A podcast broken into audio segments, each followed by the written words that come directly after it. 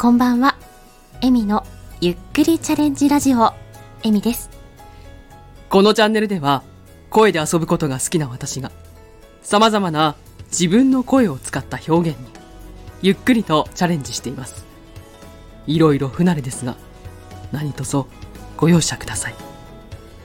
改めまして、こんばんは、エミです。今日は私が毎週日曜日の13時半からやっているライブ、ゆるゆる雑談の中の早口言葉チャレンジのお題についてお話をしていきます。今週のお題は、宮行の早口言葉です。2種類やってみますので、どちらかお好きな方をチャレンジしてみてください。それでは、まず一つ目からいきます。まずはゆっくり読みますね。猫が拝み上がる。犬が拝み上がる。馬が拝み上がる。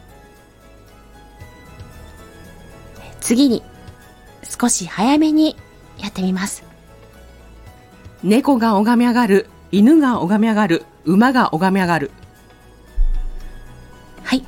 えっ、と、助詞のがと拝むのがが微濁音なんですが、ちょっと難しいですね。えっ、と、特に拝み上がるの部分がえ何度も繰り返されるうちにわけがわからなくなって短いんですが何気に言いづらいです。それでは二つ目やってみます。まずはゆっくりいきますね。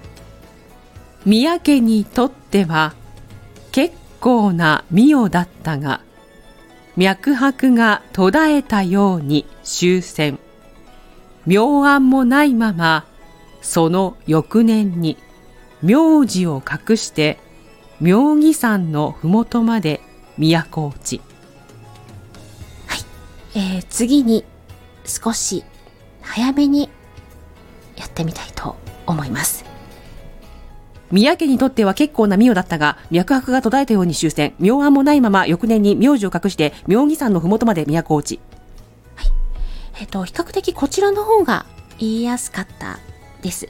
で、ただこちらも妙義山の義は、えっ、と、微濁音になっております。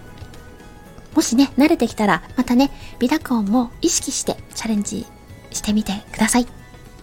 今日の早口言葉チャレンジのお題は、次の日曜日、8月13日、13時半からのゆるゆる雑談の中の早口言葉チャレンジのコーナーのお題になっております。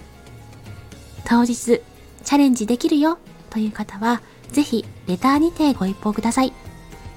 その他、ご自身のチャンネルにてやってみたよというご連絡もいただければ、聞きに伺います。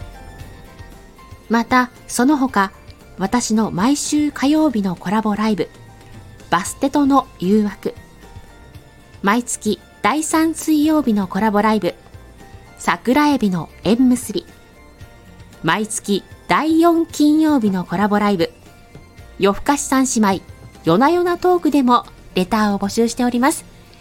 詳しくは概要欄に記載いたしますので、よろしければご協力いただければ嬉しいです。最後まで聞いていただきありがとうございました。今日、嬉しいことがあった方も、辛いことがあった方も、少しでも笑顔になれますように。では、またね。